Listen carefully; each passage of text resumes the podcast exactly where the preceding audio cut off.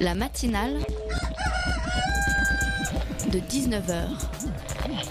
Et bah, c'est une émission qui parle de société, politique, euh, Culture alternative. On va aussi parler de sport, euh, de gens dans la rue. et l'actualité en règle générale. On va peut-être parler des corbeilles à linge pas en osier d'Auvergne. Voilà, il y aura, il y aura des invités. Sociologues, des invités chercheurs. Les invités ne diront que des choses intelligentes. Ça va peut-être s'étriper un peu de temps en temps, mais La matinale de 19h, du lundi au jeudi jusqu'à 20h sur Radio Campus Paris. Gna gna gna gna gna, pauvre conne. Voilà, ce- c'est ça un immortel, hein. il a balancé ça à une jeune fille de nuit debout. Alors on ne peut que féliciter Alain Finkielkraut hein, pour cette saillie verbale qui, une fois n'est pas coutume, ne contient pas les mots déclin et islam dans la même phrase. Alors bravo Alain, on est très content de toi. Par contre, la prochaine fois, évite quand même de copier Sarko hein, avec son pauvre con. Et oui, nous sommes déjà au 51 mars de ce mouvement qui ne cesse de s'étendre et de se renforcer. Alors au début, j'avoue, j'étais un peu sceptique sur ce mouvement bobo, mais je me trompais. Comme l'a dit Emmanuel Todd dans une interview à Fakir, les stages à répétition, les boulots pourris dans les bureaux, les soupets pour des surqualifications, c'est la même chose que la fermeture des usines, que la succession d'intérim pour les jeunes des milieux populaires. La baisse du niveau de vie, c'est pour toute une génération. Et oui, les milliers de personnes, jeunes, vieux, travailleurs, chômeurs, immigrés, sans-papiers, femmes, mecs, trans, tous nous sommes des opprimés, conscients de la domination d'une petite élite sur nos vies. Alors bien sûr, on peut douter des débouchés politiques, hein, de la pérennité d'un tel mouvement jamais vu en France, mais laissons du temps au temps. Peut-être qu'à la manière d'un Occupy Wall Street, ce mouvement va faire pchit. Peut-être qu'à la manière des indignés espagnols, il faudra attendre 4 ans avant de voir l'émergence d'un mouvement politique qui nous représente. Qu'importe. L'essentiel, c'est que Nuit debout existe, que des rencontres aient lieu, que des gens se parlent, discutent, s'engueulent, et qu'un autre monde est possible. Un monde où tout ne serait pas rose, certes, mais un monde qu'on aurait fabriqué nous-mêmes. Et ce monde, de plus en plus de personnes se mettent à y rêver, hein. pas seulement place de la République, mais partout. Nos amis, nos parents, on a tous l'impression que c'est la fin de quelque chose, mais surtout le début de... Mais le début de quoi au fait? C'est à nous de décider. La matinale de 19h, le magazine de Radio Campus Paris. Bonsoir à tous, bienvenue dans cette matinale. Alors dans une première partie, nous allons parler de la loi égalité et citoyenneté et en particulier de sa dimension logement avec Thomas Kirsbaum. Alors après une chronique de Valentin sur l'économie française, nous aurons le plaisir de recevoir Steph et Xav ou Xav et Steph, c'est comme vous voulez, de la chaîne YouTube Osons causer, hein, notamment à l'origine du hashtag On vaut mieux que ça. Nous terminerons enfin par une chronique de Maureen. Cette émission est réalisée par Tiffany. Il est 19h passé de 3 minutes, 4 minutes maintenant, vous êtes dans la matinale. Dans quelques années, quand vous traverserez la banlieue parisienne, c'est en hélicoptère sans doute que vous irez, et partout vous survolerez des villes dans le genre de celle-ci. On les appelle les grands ensembles, on les appelle aussi les villes dortoirs. Elles doivent permettre aux familles de vivre loin de l'agitation et de l'air malsain des grandes cités. Elles existent dans le monde entier. Les urbanistes et les sociologues leur consacrent des volumes et des congrès. Alors voilà, on vient d'écouter un reportage de 1964 hein, sur les grands ensembles qui nous vantaient l'habitat, euh, enfin l'habitat des grands ensembles, alors qu'aujourd'hui euh, cet habitat est vivement critiqué. D'ailleurs, la petite référence hein, sur les pavés que consacrent les sociologues, hein, elle est toujours d'actualité. Nous avons maintenant le plaisir de recevoir Thomas Kirsbaum. hein. Bonsoir Thomas.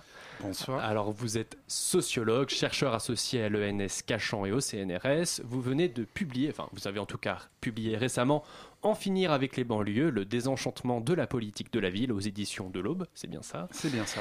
Euh, vous êtes ici pour nous parler de cette loi égalité et citoyenneté, et notamment de sa dimension logement. Voilà. En co-interview avec moi, Margot. Salut Margot. Salut. Ça va? Ouais, ça va. ça va, oui, très bien. Alors, officiellement, cette loi, elle vise à renforcer la mixité euh, dans le logement. Il y a trois grands chapitres. Alors, il y a émancipation et engagement des jeunes, avec notamment la généralisation des services civiques. Il y a la mixité sociale et l'égalité des chances par l'habitat. C'est ce chapitre qui nous intéresse ce soir. Et enfin, l'égalité réelle. Il faut comprendre notamment l'apprentissage du français. Alors, euh, concrètement, euh, Thomas Kirsbaum, cette loi, est-ce qu'elle se donne les moyens pour atteindre son objectif de plus de mixité sociale? Bah, c'est une loi qui vient après bien d'autres. Ça fait euh, un quart de siècle qu'en France on légifère régulièrement sur la mixité sociale. Euh, on est donc dans un épisode, euh, qui comporte des éléments intéressants. hein. Je trouve que cette loi, elle, marque des étapes importantes qu'il convient de souligner, avant peut-être de la critiquer. La première, c'est qu'elle se focalise quand même beaucoup sur la question de l'habitat en dehors des quartiers de la politique de la ville et particulièrement dans les communes qui relèvent de l'article 55 de la fameuse loi SRU, Mhm. celle qui impose euh, à chaque commune, au-delà d'un certain seuil d'habitants, d'avoir 20 et désormais 25% de logements euh, sociaux. Elle s'intéresse également, cette loi, à euh, l'attribution des logements sociaux, parce qu'une des limites euh, du dispositif existant, c'est qu'il ne suffit pas de construire du logement social dans ce type de commune, encore faut-il s'assurer de qui va Oui, les voilà. occuper. Exactement. Euh, et donc cette loi, pour vous, elle va dans ce sens-là, on va dire d'une diversification euh, du public, si je peux dire ça. voilà, elle va vers plus de mixité, mais réelle. Alors ça, c'est l'intention. Après, euh, de l'intention à la mise en œuvre, il peut se passer beaucoup de choses. Tout d'abord, je rappelle qu'il ne s'agit que d'un projet de loi. Et par conséquent, euh, il faudra voir ce qu'il ressort du travail parlementaire. Or, le Parlement est, très majoritairement composé de députés ou de sénateurs qui, par ailleurs, sont des maires. Et les maires sont les derniers à vouloir lâcher prise sur le peuplement de leur territoire. Donc il se peut qu'entre la lettre du texte aujourd'hui, ce qu'il en ressortira après le, le- le processus législatif, les choses soient très différentes. Et puis ensuite, dans un second temps, si vous permettez, euh, la question est de savoir comment elle sera appliquée sur le terrain. Et là aussi, il peut y avoir des écarts très importants entre la lettre et son application. Alors Margot, tu voulais euh, poser une, une question? Oui, du coup, cette euh, loi va euh, notamment permettre aux préfets de, de construire eux-mêmes, enfin de, de construire les, les logements sociaux. Mhm. Ils vont retirer ce pouvoir aux maires. Pourquoi Est-ce que l'État intervient euh, dans le pouvoir des maires?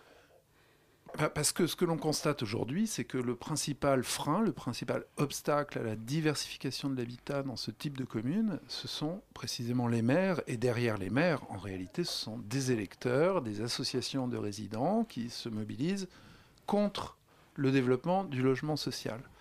Le problème, c'est qu'il ne suffit pas d'écrire dans un texte de loi que le maire pourra user de telle ou telle prérogative. La question est de savoir s'il va le faire concrètement. Or, un maire n'a pas intérêt à se mettre à dos les élus de son... euh, maire, pardon, un préfet n'a pas intérêt à se mettre à dos les élus de son département. Un préfet est là pour trois ans en général, et euh, le, le- fonctionnement du pouvoir local repose sur le, le compromis, le consensus, ne pas faire de vagues. Donc, euh, attendons de voir si le préfet va se saisir des prérogatives des- qui lui sont données par la loi. Parce qu'on aurait pu penser qu'un préfet, vu qu'il est là que pour trois ans, euh, entre guillemets, il s'en, il s'en fiche de se mettre à dos certains maires et au contraire, il va faire appliquer euh, la raison d'État, si je puis dire.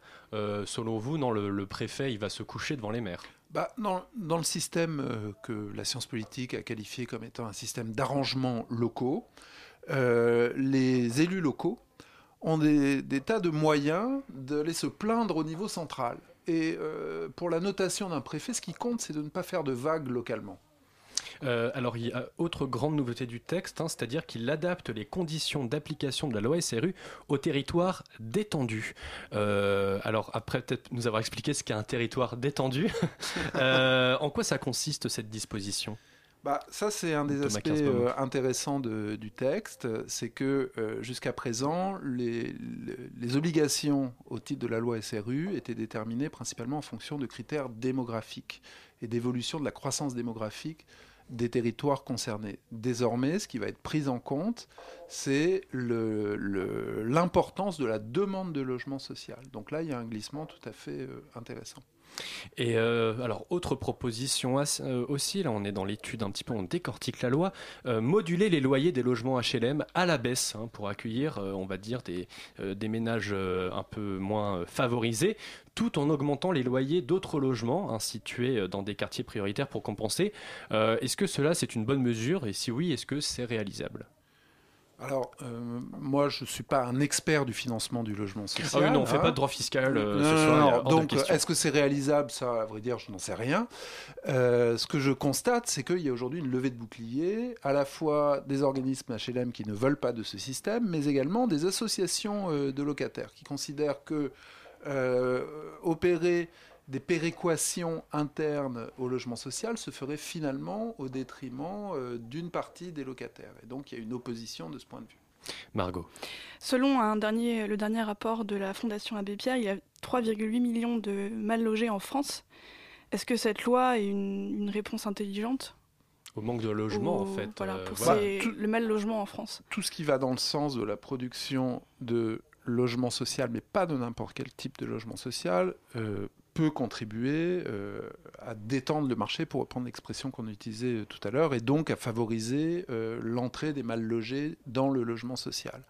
Maintenant, on peut souligner un certain nombre de limites euh, à ce qui est proposé. La première limite majeure, c'est que toute cette loi ne parle quasi exclusivement que du logement social. Or, le logement social, c'est à peu près 15-16% du parc de logement. Ça veut dire que 85% du parc de logement reste totalement à l'écart du champ d'application. euh, Notamment le logement privé. hein. le logement privé, absolument. Et donc, par exemple, prenons un exemple, une des mesures euh, de bon sens de la loi qui consiste à dire que bah, des gens qui sont trop riches pour habiter dans le logement social vont s'installer dans le privé. Ça euh, euh, aurait sa pertinence à partir du moment où on aurait une régulation forte du marché privé, mais ça n'est pas le cas. Là, on se, se focalise exclusivement sur la régulation du logement social lui-même. Par ailleurs, ce qu'il faut savoir, et c'est une spécificité française, en France, euh, quasiment les trois quarts de la population est éligible à un logement social ou un autre, parce qu'on a un système de logement social extrêmement segmenté par niveau de revenus. Je ne vais pas rentrer dans les détails techniques, mais entre les PLAI, les plus, les PLS, puis les PLI, finalement, chacun peut être logé dans un logement euh, social. Et c'était l'un des écueils de la, loi SRU jusqu'à présent, c'est que les, les communes qui satisfaisaient leurs obligations de construction, généralement, construisaient des PLS, c'est-à-dire du logement social destiné à des catégories moyennes, voire relativement fortunées, et très peu de PLI qui, euh, ce type de logement s'adresse aux mal logés. C'est-à-dire on se, on se conforme à la loi, mais on ne veut pas de très pauvres chez nous, dans, dans la ville, on va accueillir plutôt les classes moyennes. Ça, ça a été la logique euh, dominante jusqu'à jusqu'à aujourd'hui. Est-ce que cette loi va changer la donne? On peut se poser la question. Et alors, est-ce que cette loi aussi, euh, elle répond aussi à une critique qui était faite par rapport aux lois SRU, qui est de dire que les sanctions euh, pécuniaires contre les villes qui ne respectent pas leurs obligations sont trop faibles et que les villes, au final, préfèrent payer les amendes que de construire des logements. Est-ce que cette loi, il y a quelque chose là-dessus ou... Alors, je ne suis pas certain que la loi elle-même euh, traite de ce sujet, mais c'était au cœur de la loi Allure portée par euh, Cécile Duflot, qui, a été qui avait multiplié par qui, qui a été détricoté, mais pas sur ce plan-là, qui dé- détricoté ou qui euh, est en passe de l'aide sur le plan de l'encadrement des loyers. Mais pour ce qui concerne les pénalités euh, financières qui s'appliquent aux communes qui ne respectent pas leurs obligations, euh, la loi euh, Duflot a augmenté, a multiplié ces, ces pénalités par 5. Alors, avant de poursuivre cette interview, on s'offre une petite pause musicale.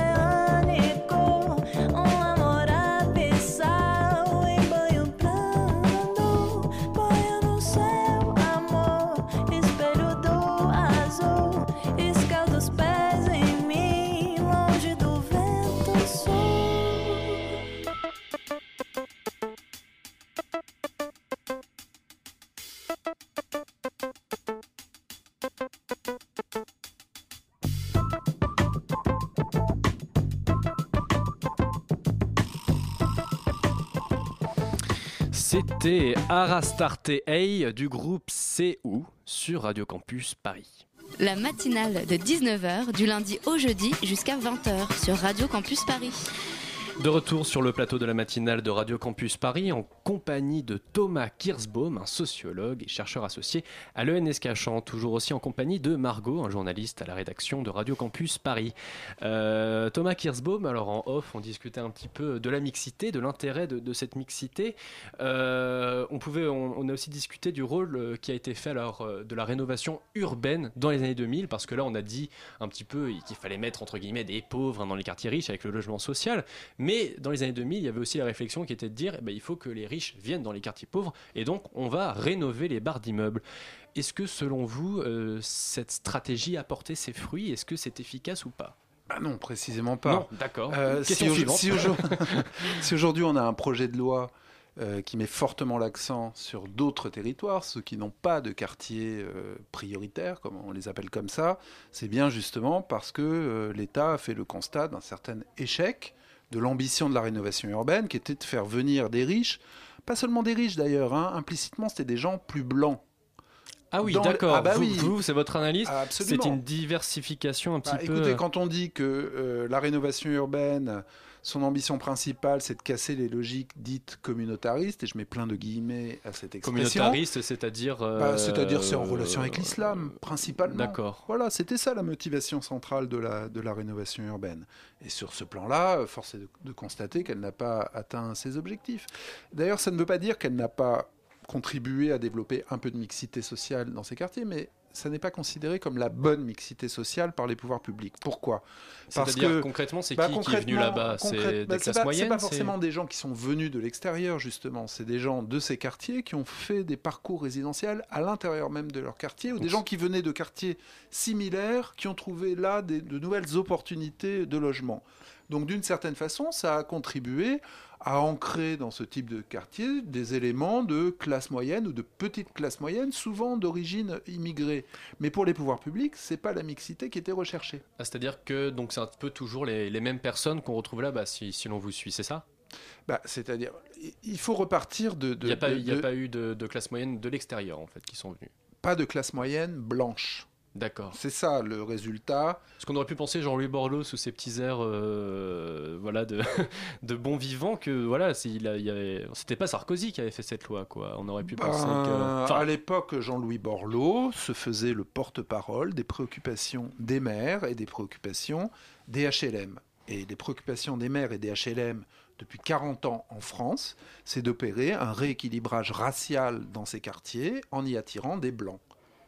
Margot. Mais est-ce qu'on peut se demander si c'est vraiment pertinent de vouloir promouvoir la mixité sociale dans l'habitat? Alors, la mixité sociale dans l'habitat, le problème, c'est que euh, les études scientifiques qui sont menées sur ce sujet n'aboutissent à aucune conclusion définitive, indiscutable, sur les vertus, les bienfaits de la mixité. L'objectif est louable. L'objectif en soi, on peut euh, y souscrire en tant que citoyen, en se disant c'est toujours mieux d'avoir de la diversité, du mélange dans un espace donné, mais si l'on attend de la mixité toute une série d'effets très concrets, par exemple, que le fait d'avoir un voisin plus riche va vous aider à trouver de l'emploi, ça ne se vérifie pas d'un point de vue scientifique. À mon sens, c'est beaucoup plus pertinent d'essayer de promouvoir la mixité dans d'autres espaces que dans le logement. Par Dans- exemple, dans l'entreprise, à l'université, dans les espaces culturels, euh, à l'école. À l'école, l'école, c'est le levier principal de la réussite des enfants défavorisés. Après, cette, euh, l'école, si on rejoint euh, votre idée, la carte scolaire, elle est quand même calquée sur des territoires. Donc si les gens sont un petit peu tous dans les mêmes territoires, ils vont se retrouver dans les mêmes écoles. Il n'y aura pas de... Bien sûr, mais une politique de mixité scolaire devrait justement tendre à dissocier ce lien Envoyer très, un très- peu les- absolument. Euh, on est très loin du compte euh, en France puisqu'on a euh, non seulement un système scolaire qui reflète la ségrégation résidentielle, mais qui l'aggrave par son fonctionnement, euh, par son fonctionnement interne. Donc ce que vous nous dites, Thomas Kirsbaum, c'est que qu'il y ait une politique du logement ou pas, ça ne change pas grand-chose en fait à la mixité euh, concrètement dans Bah, le ça logement. ne change pas grand-chose au destin social des plus défavorisés. C'est ça le résultat majeur des travaux de, de sciences sociales.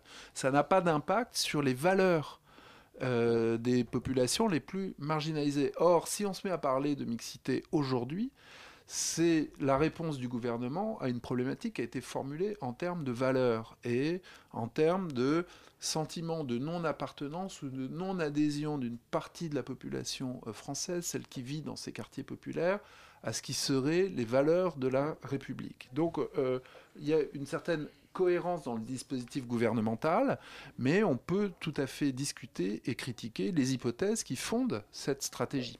Mais alors, euh, que faudrait-il faire dans ce cas pour ces quartiers qui sont quand même délaissés?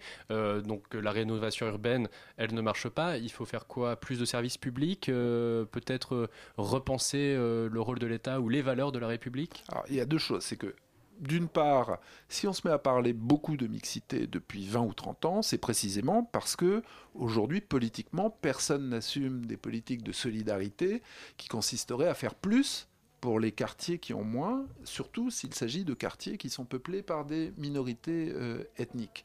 Donc ça, c'est le premier point. Après, l'objectif de mixité en lui-même n'est pas à jeter à la poubelle, mais il s'agirait de le repenser de façon à la fois plus pertinente et plus juste. Moi, ce que je préconise, c'est de, mettre au cœur des politiques qui se réclament de cet objectif de mixité la notion de choix, c'est-à-dire d'apprécier l'intérêt de ces politiques par rapport à un critère simple. En quoi est-ce que euh, les politiques en question ont augmenté la capacité de choix résidentiel de ceux qui en ont le moins? Et alors, euh, dans cette matière-là, est-ce que le- la politique du logement en France, notamment à travers les généreuses, entre guillemets, euh, allocations logement, est-ce que c'est utile, ça, un petit peu euh, Parce que vous- Bah- tout à l'heure, vous disiez que trois quarts de la population française est susceptible d'avoir, enfin, en tout cas, rentre dans les critères pour avoir un logement social. Est-ce que la, voilà, les, les APL, les, les ALS, etc., est-ce que c'est c'est utile aussi, ça? Bien sûr que c'est utile. C'est du ça, c'est de la redistribution de, de- de pouvoir d'achat. D'ailleurs, ça ne date pas d'aujourd'hui, puisque c'est depuis 1977 qu'on a créé. Donc c'est avant le principe même de mixité, euh, voilà. Absolument. Et euh, l'APL, l'une des, des limites de ce système, c'est que c'est un dispositif relativement euh, indiscriminé et du coup qui favorise autant les enfants de riches que les enfants de pauvres. Mais alors, c'est un petit peu désespérant. Si on vous entend, on- en fait, euh, on ne fait rien. C'est-à-dire, par exemple, dans la région parisienne, les riches restent à l'ouest, entre guillemets, les pauvres à, l'est, et on n'essaye pas de, de réconcilier ces deux, euh, ces deux populations, selon vous? L'enjeu n'est pas, euh, à mon sens, de produire une forme d'égalisation des territoires qui ferait que tous les territoires seraient uniformes. Euh, Dans, toutes les, les sociétés et de tout temps, il y a toujours existé des quartiers riches et des quartiers pauvres. Donc l'enjeu, c'est quoi? C'est pas forcément d'essayer d'araser toutes ces différences, mais c'est de permettre aux gens de disposer de plus de choix, en particulier euh, les- les- L'empowerment, les, plus, c'est les- ça, les plus, euh, les plus démunis. Donc c'est penser la question en termes de flux, en termes de fluidité des parcours entre les différents territoires, plutôt que de s'évertuer à aplanir les différences entre les territoires. Cela étant, moi je suis tout à fait favorable à ce qu'on développe du logement bon marché dans les territoires où il y en a peu. hein. ne vous méprenez pas, je suis euh, absolument partisan Ah non, non, non, de cette mesure. il n'y a aucun souci là-dessus. Peut-être euh, à nos voisins européens, est-ce qu'ils ont des solutions euh, peut-être plus appropriées que nous? Est-ce qu'il y a des exemples, des mesures à reprendre, je ne sais pas, en Allemagne, sur l'encadrement des loyers ou ailleurs? Est-ce qu'il y a des choses bien qui se font ailleurs? Bah, euh, si, vous parlez de de, si logement. vous parlez de l'Allemagne, euh, l'une des grandes différences avec la France, c'est que euh, ils ont un, un coût du foncier qui est beaucoup moins élevé. Du Mmh. coup, ça pèse beaucoup moins sur le prix des logements et, Berlin, et- c'est et dix sur le pouvoir d'achat euh, des ménages. Or, en France, on a tendance à sacraliser la propriété privée et donc à s'interdire d'avoir des modes de régulation du foncier. Ça se fait aussi également beaucoup en, en Hollande, par exemple. Par ailleurs, euh, si on regarde la question de l'attribution des logements sociaux, alors qu'en France, tout- le- on a un système qui se caractérise par sa très grande opacité et les inégalités de traitement et les discriminations qui en découlent, dans d'autres contextes européens, il y a des systèmes beaucoup plus objectifs dont on ferait bien de s'inspirer. Eh bien, merci beaucoup à vous, Thomas Kirsbaum, d'être venu nous parler de la politique du logement et de cette loi. Je rappelle que vous avez publié en finir avec les banlieues, le désenchantement de la politique de la ville aux éditions de l'Aube. Merci beaucoup à vous d'être venu. Merci à toi, Margot. Hein, on peut le dire, c'était euh, ta première. Ça s'est plutôt bien passé. On est très content. Et tout de suite, on s'écoute une musique.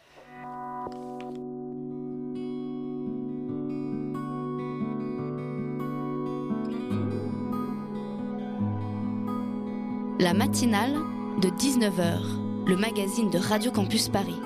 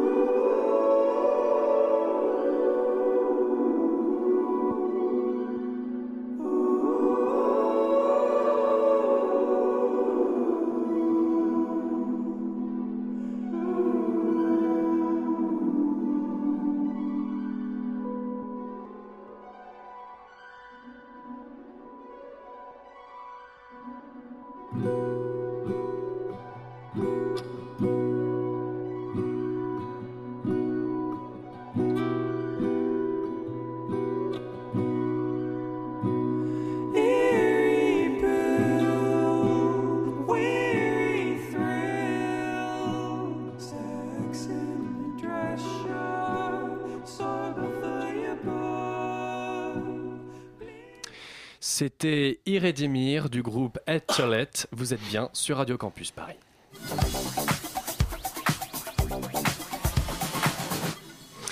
De retour sur le plateau de la matinale et nous passons à l'économie avec la chronique de Valentin. Valentin, bonsoir. Bonsoir. Alors, un classement des puissances économiques mondiales du FMI a été de- dévoilé pardon, il y a deux semaines et on a découvert que la France était à la 9 place. Alors, est-ce que la situation est si grave que ça? En réalité, il y a deux manières de calculer la puissance d'une nation. Celle où le PIB est calculé sur la base des taux de change des marchés, c'est le calcul du prix moyen d'une monnaie par rapport à une autre, et celle du FMI qui calcule le PIB en parité de pouvoir d'achat, qui consiste à comparer ce que l'on peut acheter d'un pays à un autre avec la même somme d'argent. Avec le premier calcul, la France était cinquième puissance mondiale, maintenant elle est sixième. Et avec le second calcul, on est neuvième derrière la Russie et le Brésil. Le calcul du PIB en parité de pouvoir d'achat est utilisé par le FMI pour prévoir la croissance. Donc notre pays est en réalité un bien en dessous de ce qu'on croyait. Alors ça ne va pas aider à retrouver le moral et faire reculer euh, les discours déclinistes. Non, mais ne nous affolons pas, car le FMI rapporte rarement de bonnes nouvelles. D'ailleurs, tout le monde est dans une situation difficile. L'économie chinoise est en ralenti depuis des mois. Le New York Times traite des menaces que pourrait connaître l'économie américaine avec les tensions entre les USA et l'Arabie Saoudite. Les banques italiennes ont fait paniquer l'économie européenne avec leurs créances douteuses. D'ailleurs, l'économiste Olivier Delamarche a prévenu sur BFM Business que ces créances douteuses ne sont pas une exception italienne. Et accessoirement, le rapport semestriel du FMI sur les finances publiques dans le monde indique que les États n'ont jamais été aussi endettés depuis la Seconde Guerre mondiale. Il n'y a donc actuellement aucune bonne nouvelle pour l'économie française? Non, enfin si. La France reste une nation d'entrepreneurs avec 10 000 startups dans l'Hexagone. Ce nombre est boosté avec le label French Tech qui s'est récemment installé à Londres. La France est même présentée comme une des championnes mondiales dans cette nouvelle économie. Nous traversons aussi une période de transition économique avec de, nouveaux- de nouvelles logiques, de nouvelles manières de penser, comme l'économie de partage communément appelée ubérisation qui peut redistribuer les cartes. Donc on ne crie pas cocorico mais on ne déprime pas non plus. Mais merci Valentin pour cette chronique économique. La matinale de 19h sur Radio Campus Paris.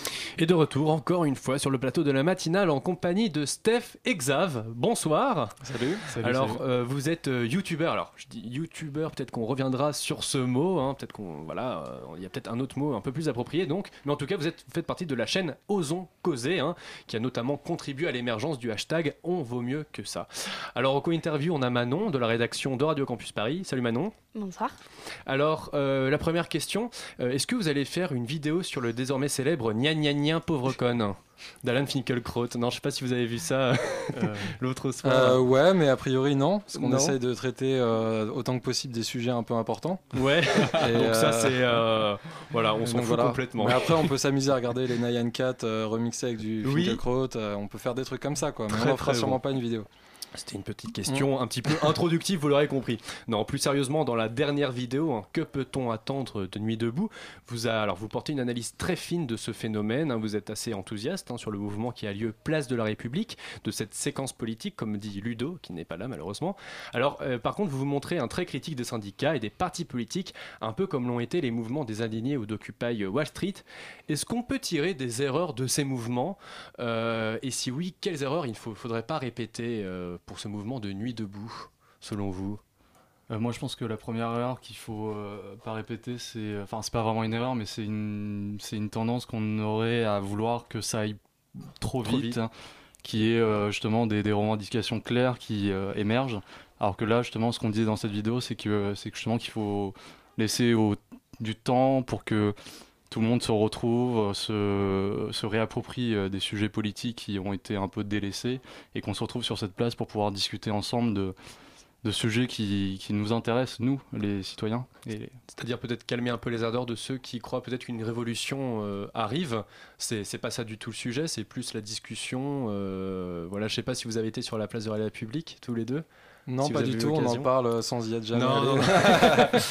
non, non, je plaisante. Euh, ouais, bah, on y a été beaucoup depuis le début, en fait, euh, depuis le 31. Et c'est quoi euh, ton sentiment, toi, par rapport à, à ce mouvement, d'un point de vue Euh, personnel non, bah, moi, mon sentiment, c'est que bah, jusqu'à présent, quand les choses apparaissaient bloquées, euh, bah, on, on attendait que des hommes politiques ou des experts euh, viennent dire qu'il fallait débloquer la situation euh, en votant pour X programme ou en, ou, euh, ou en, adoptant X politique économique. Et là, ce qui est un petit peu nouveau, c'est qu'on voit, mais qui est dans une séquence nouvelle, c'est qu'on a plein de citoyens qui, n'attendent pas qu'on leur donne des idées et qui viennent s'emparer des idées, qu'ils trouvent un peu partout, sur Internet, euh, ailleurs, et viennent en discuter eux-mêmes sur la place. Et ça, c'est assez nouveau.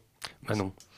Oui, vous dites aussi que vos, vos, vos vidéos Osons causer est un moyen de réflexion, de réfléchir sur des sujets qui ne sont pas forcément très, accessibles de, de prime abord. Ouais. Est-ce que pour vous, vous vous raccrochez aussi à, à cette, ce- ce- cette finalité qui est aussi celle de Nuit debout? Est-ce que vous, vous pouvez faire un lien entre les deux? Bah, ouais, ouais, que, euh, clairement, on pense que, enfin, c'est des sujets qui sont pas vraiment accessibles parce que justement, il y a, enfin, les médias les traitent, euh, enfin, les médias dominants les traitent d'une manière qui est peut-être un peu trop sérieuse, avec des mots un peu compliqués, des, des concepts abstraits, et, et du coup, nous, on se dit que on peut, enfin, la politique, ce sont des choses qui touchent tout le monde et qui peuvent être appropriées, enfin, qui peuvent être compréhensibles par tout le monde si, euh, si on dégonfle un peu ça et qu'on en parle d'une manière un peu relaxe, dé- détente, comme on essaye de le faire. Vous assumez le fait euh, voilà, qu'on dise que vous êtes de gauche? Enfin, vous revendiquez cette étiquette politique? Euh, bah, en fait, euh, pas spécialement, euh, au sens où euh, si être de gauche maintenant, c'est être dans, dans le même camp que Valls, Hollande, Macron, etc. C'est une étiquette qui a une tradition, qui a des mérites, etc., mais qui commence à plus vouloir dire grand-chose. Donc on pense que l'enjeu principal maintenant, ça devient beaucoup plus de se, de, se réapproprier la, démocratie qui nous a été de plus en plus confisquée. Et ça, c'est à notre sens un combat dans lequel se reconnaissent beaucoup de gens, y compris des gens qui, se, qui ne se sentent pas partisans de euh, la gauche. Manon. Oui, et est-ce que vous trouvez que, par exemple, les nuits debout osent, enf- osent enfin causer? Ah bah oui, c'est sûr. Évidemment. S'il y a une chose Mhm. qu'elles font, euh, c'est au moins ça. ouais. Mhm. Euh, on voit des gens, euh, on voit des gens qui euh, sur la place. Il y a évidemment euh, un certain nombre de gens qui ont déjà milité, qui ont déjà des expériences euh, politiques au sens un peu classique, mais il y a aussi pas mal de gens euh, qui étaient euh, jamais allés en manif, euh, jamais euh, allés euh, nulle part euh, de, de explicitement politique et qui viennent sur la place comme ça par curiosité. Ils en ont peut-être entendu parler par un pote. Ils tombent dans une dans une discussion, ils reviennent, euh, ils boivent des coups, euh, ils font des rencontres. Et, euh, et voilà, et petit à petit, ils s'approprient euh, plein, de, plein de débats sur est-ce qu'ils sont pour la constituante, pour un revenu de base, pour X, Y truc. Bah, qui sont des sujets qui, pardon, qui sont Non, des sujets oui, qui sont prie. justement pas trop trop euh, débattus euh, dans euh, l'espace médiatique euh, classique. Bah, c'est vrai que élaborer une constitution, on n'en parle pas Mhm. souvent et ça Mhm. peut faire peur aux gens. Or là, il y a quand même des assemblées de gens qui au moins qui, qui dis- qui discutent de ça. Mhm. Euh, c'est quand même un, un grand mérite. C'est quand même le fait que des gens, euh, comme tu l'as dit, euh, qui ne voilà, qui ne qui n'avaient pas du tout l'habitude de discuter, puissent discuter. Mais est-ce que c'est une c'est une fin en soi cette discussion qui est tr- essentielle? Mais est-ce que c'est une fin en soi? Est-ce qu'on peut se, se contenter de ça? Alors, tu as dit, il faut pas mettre la charrue avant les, les bœufs, pardon. Mais euh, est-ce qu'on peut se contenter de ça? Est-ce que vous, vous rêvez un peu d'autre chose de ce mouvement?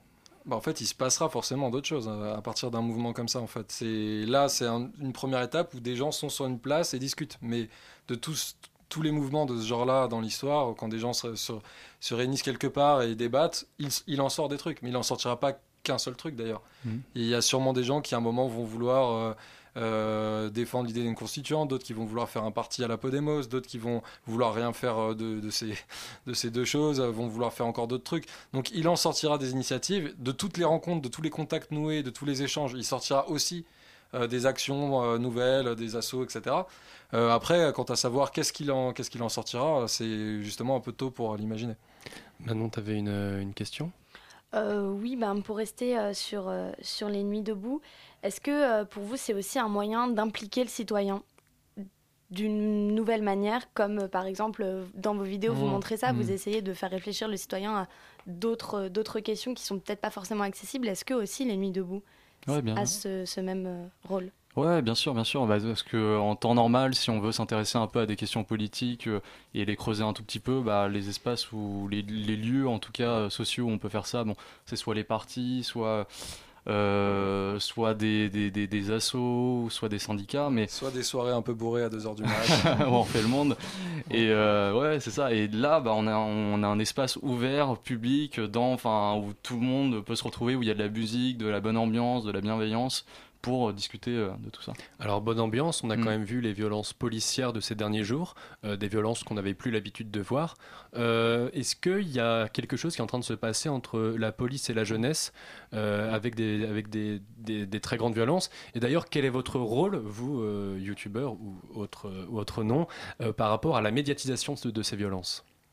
Alors, il y a plusieurs choses dans ta question. C'est une question assez riche, en fait. Euh, en fait, bon, déjà, il faut savoir que sur la place de la République, dans l'ensemble, ça s'est assez bien passé, en fait, entre, entre les forces de On l'ordre. et- surmédiatise certains événements, en fait. et les ça gens présents. Euh, Il y a, y a la préfecture, globalement en bonne entente. Il y a la préfecture qui a fait un communiqué pour dire qu'ils étaient très contents de la façon dont, dont, euh, dont ça se passait sur la place euh, en général, etc. Et du côté des gens qui sont sur la place, il n'y a pas tant de débordements policiers à déplorer, contrairement à ce qui se passe dans les manifs étudiantes et, et pas étudiantes d'ailleurs. Et après, plus généralement, pour ce qu'il en est de la relation entre, entre les gens qui manifestent, qui discutent, etc., et la, police, il ne faut pas oublier qu'une grande partie des, des dérives qu'on peut avoir ne dépendent pas euh, individuellement de chaque flic. Il peut toujours y en avoir un qui est particulièrement vénère et qui a envie de taper quelqu'un, mais la plupart des, des- des- évolutions qu'on voit, ça dépend des ordres en fait. Et euh, ces dernières années, euh, à la fois dans l'équipement de la police, euh, dans la manière de gérer, euh, de gérer les conflits, etc., on a un durcissement et qui vient euh, de décisions euh, qui, sont, qui sont politiques. Euh, donc avant de regarder individuellement les, policiers, c'est bien de se, questionner sur pourquoi on a, on a ces violences policières. De ce point de vue-là, la politique du gouvernement, elle vous satisfait pas vraiment Du point de vue de la sécurité ou de la considération qu'ils ont vis-à-vis de Nuit debout? Euh, de Ça la- vous laisse pantois. Ben, en fait, il y a deux trucs. C'est Ouais. de manière générale, euh, non, pas du tout. Et il se trouve que spécifiquement à, à Nuit debout, c'est un, endroit où pour l'instant, il n'y a pas euh, de gros problèmes. Donc, Après, euh, ça joue au chat à la souris. euh, C'est euh, euh, la police Mm. qui vient euh, essayer de confisquer une marmite. euh, puis. Oui, on a vu, voilà, les auditeurs qui ne comprennent pas, il y a les, les policiers ont renversé une marmite de soupe. Mm. Euh, voilà, ça a fait, un- ça a fait un petit peu, euh, un petit peu scandale. Mm. Euh, avant de continuer l'interview, on, se, on marque une petite page de musique.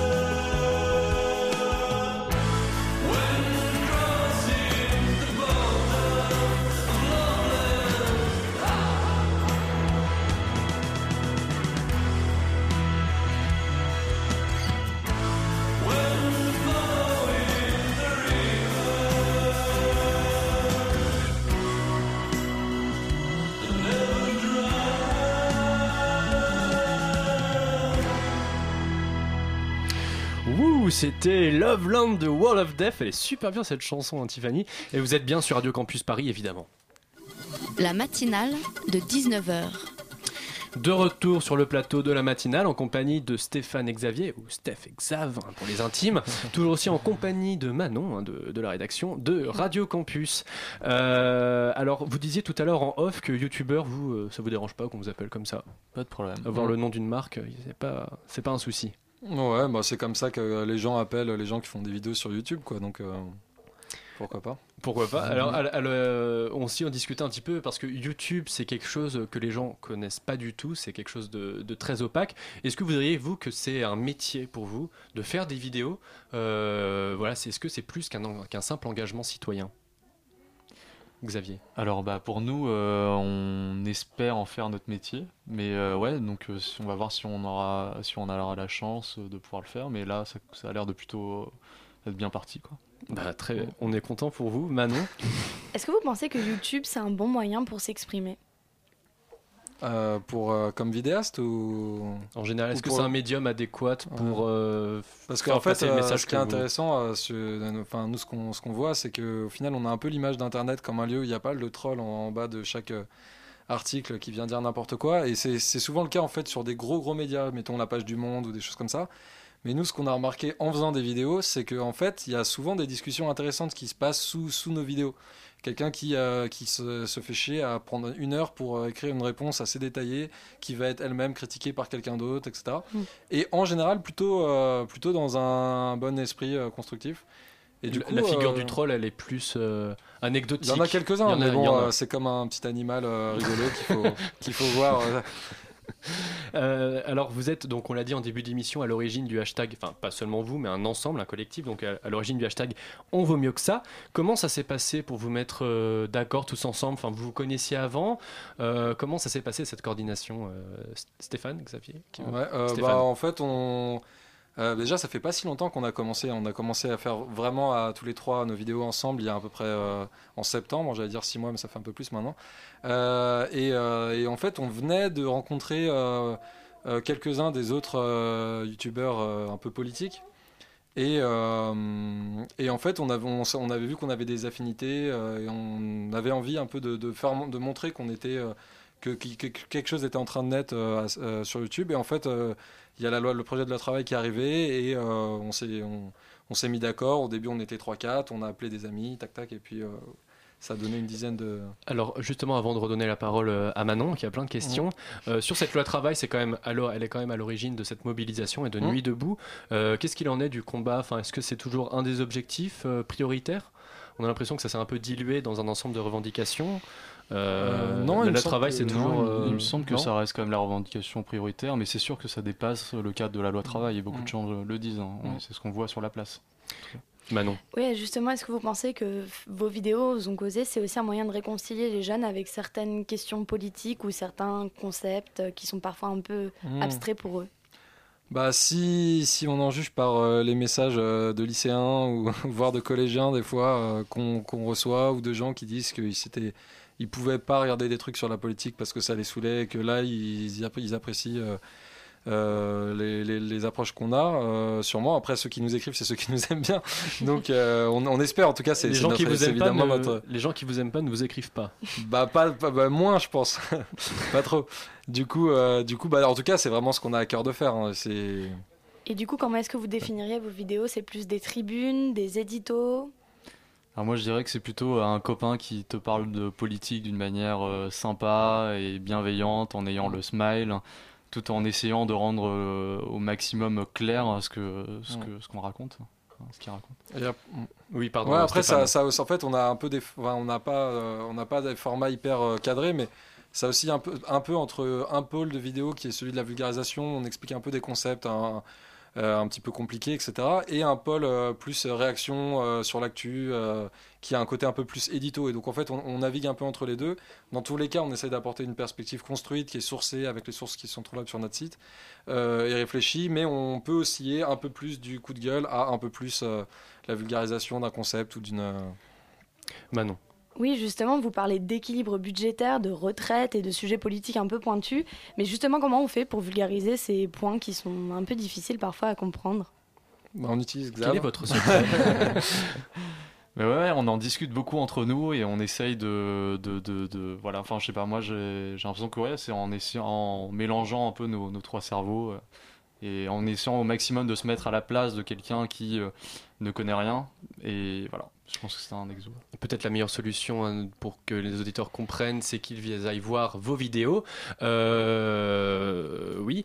Euh, Ça- ça paraît raisonnable. voir vos, vos vidéos. Euh, c'est là, il y a combien de vues en ce moment? Enfin, ça, ça, ça grimpe ou pas euh, euh, avec cette mobilisation de Nuit debout? Ouais, ouais, ouais. Bah après, c'est toujours, euh, ça dépend, euh, ça dépend pas mal de- des, des hasards, de à quel point les vidéos buzz. Euh, là, il y a pas longtemps, euh, Xav, il a fait un petit clip de, de promo euh, pour euh, Nuit debout euh, qui a vachement tourné euh, sur Facebook. C'est maintenant 1,8 million, je crois, de vues. Et Ouais, après, il y a des après, il y a des vidéos qui sont vues euh, 40, euh, 50 000 fois. Ça, dé- ça dépend, c'est c'est assez variable. hein. Euh, tu avais peut-être une dernière question, Manon. Oui, bah, votre dernière vidéo, justement, a rassemblé 25 000 vues en 5 jours. Mmh. Et comment est-ce que vous expliquez ce, ce succès? Euh, ben parce qu'il y a, il y a pas mal d'abonnés maintenant. Ouais, ça commence à monter. seulement. Ouais, ouais, bah on, on imagine que, que du coup le, la mission qu'on a essayé de se donner, qui est de parler de manière pas trop chiante, à peu près compréhensible, euh, de, de sujets qui au final intéressent tout le monde, euh, bah, commence un peu à, à marcher quoi. Et alors, euh, le conseil qu'on peut donner donc à tous les auditeurs, c'est d'aller voir donc vos vidéos sur votre chaîne YouTube Osons causer et peut-être, s'ils aiment bien, aller sur Tipeee pour euh, peut-être un petit financement euh, participatif. Bah, il faudrait déjà qu'ils aiment bien, mais, mais c'est il- gentil. Mais, euh, mais ouais, c'est- si vous avez la curiosité d'aller jeter un œil, vous pouvez aussi, on vous conseille d'aller voir aussi euh, éventuellement les, les émissions qui elles sont plutôt sur Facebook. Du fil d'actu qui fait un- une parodie de, enfin pas une parodie, mais qui s'inspire du, du petit journal, euh, qui, qui est très très bien, ou, les émissions du stagiaire aussi, qui est qui est un philosophe qui fait des, qui décortique des des lieux communs politiques de manière assez rigolote. Eh ben, très bien, mais c'est noté. Eh merci à vous deux, Stéphane et Xavier, Steph et Xav, d'être venus nous parler de votre chaîne Osons causer. Merci à toi, Manon, pour tes super questions. Euh, tout de suite, euh, on va passer à la chronique de Maureen. La matinale de 19h, le magazine de Radio Campus Paris. Du lundi au jeudi jusqu'à 20h. Alors, dans la catégorie des émissions télé où l'on met des filles en compétition juste pour le plaisir de les voir biatcher les unes sur les autres, il n'y a pas que les reines du shopping sur M6. hein. Non, non. TF1 a aussi son propre concept et c'est ce que tu as regardé cette semaine, Maureen. Oui, Victor, alors 4 mariages pour une lune de miel est enfin de retour sur TF1 après plusieurs mois d'absence terrible hein, pendant lesquels tous les soirs à 17h je me morfondais devant ma télé. Alors le principe de l'émission est assez simple, hein, comme le déclame la voix off sur fond de piano magnifique dans le pré-générique, quatre futurs mariés ont décidé de mettre le plus beau jour de leur vie en compétition. C'est-à-dire que tous les jours de la semaine, une mariée invite les trois autres à son mariage pour qu'elle le juge et le note selon plusieurs critères. L'intérêt du concept, c'est qu'il permet de mettre en compétition des mariages différents, a priori de tous horizons, de toute culture, de toute confession de toute orientation sexuelle. Mhm, intéressant. Et alors, justement, comment sont mis en scène ces différents mariages? Alors, la première chose qu'il faut, noter, c'est que tous ces mariages, quels qu'ils soient, ont en commun de n'être qu'une affaire de femmes. Les conjoints n'apparaissent à l'image que ponctuellement et à des moments clés, le plus souvent pour raconter comment ils ont rencontré, puis demandé en mariage leur future épouse. La deuxième chose à noter, c'est la présence même très rare de mariages gays et lesbiens. Par contre, la spécificité de ces mariages n'est jamais questionnée. Cette stratégie, pour moi, elle est vraiment à double tranchant.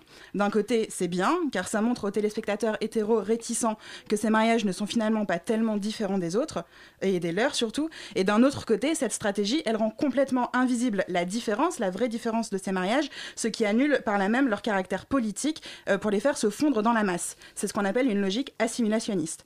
À noter enfin que sur TF1, les homos sont tous blancs. Je vois, mais alors du coup, qu'en est-il des mariages mixtes ou non blancs? Eh bien là encore, la question est vraiment ambiguë. Toutes les semaines, quatre mariages pour une lune de miel célèbrent soi-disant hein, la diversité de la société française avec une candidate noire ou maghrébine. Mais là où les mariages gays et lesbiens, qui sont blancs, sont rendus invisibles, les mariages noirs ou arabes, qui sont eux hétéros, doivent, selon une expression qui est fréquemment employée par les candidates de l'émission, faire voyager. Avec ces mariages, TF1 joue toujours la carte de de l'exotisme, à grand renfort de danse traditionnelle, de you-you, de musique africaine et orientale, d'acra, de morue, de couscous. Bref, autant d'éléments qui permettent aux candidates de pointer ces mariages comme étant différents, en se fendant le plus souvent de quelques remarques bien senties, du genre Hum, c'est vraiment une autre culture, ou alors la danse, c'est chez gens-là, c'est primordial. Charmant. Mais alors, ces remarques ont-elles vraiment du poids au sein de l'émission? Elles sont capitales, car c'est avec elles que l'émission entérine la toute-puissance de la norme du mariage blanc et hétéro qu'elle défend. En fait, cette, cette norme n'est jamais présentée de manière frontale. Au contraire, en montrant des mariages homo et des mariages de personnes noires ou arabes, l'émission se protège et se cache derrière un multiculturalisme de surface. Plus qu'avec les images, c'est donc avec tous ces petits mots, ces petits commentaires que l'émission travaille à asseoir une vision extrêmement conservatrice du mariage, et ce, toujours avec la complicité du téléspectateur, qui précisément va se délecter des petites moues, des petites insultes et des petits gloussements des candidates. Au final, donc, sous ces dehors de divertissement gentillé et décomplexé, quatre mariages pour une lune de miel et surtout l'occasion de fédérer le biatching en système pour en faire, l'air de rien, une arme politique au service de valeurs traditionnalistes. Merci Maureen pour cette très belle chronique hein, et pour tous ceux qui n'aiment pas le mariage, il y a le Pax, on vous rappelle. Euh, merci d'avoir écouté célibat. et le célibat hein, pour les autres, pour ceux qui n'ont pas. Et la main droite. Non non. euh, tout de suite c'est extérieur nuit. Euh, restez à l'écoute, chers auditeurs. Euh, la matinale revient demain comme d'habitude et euh, quant à moi, je vous fais de gros bisous et à demain.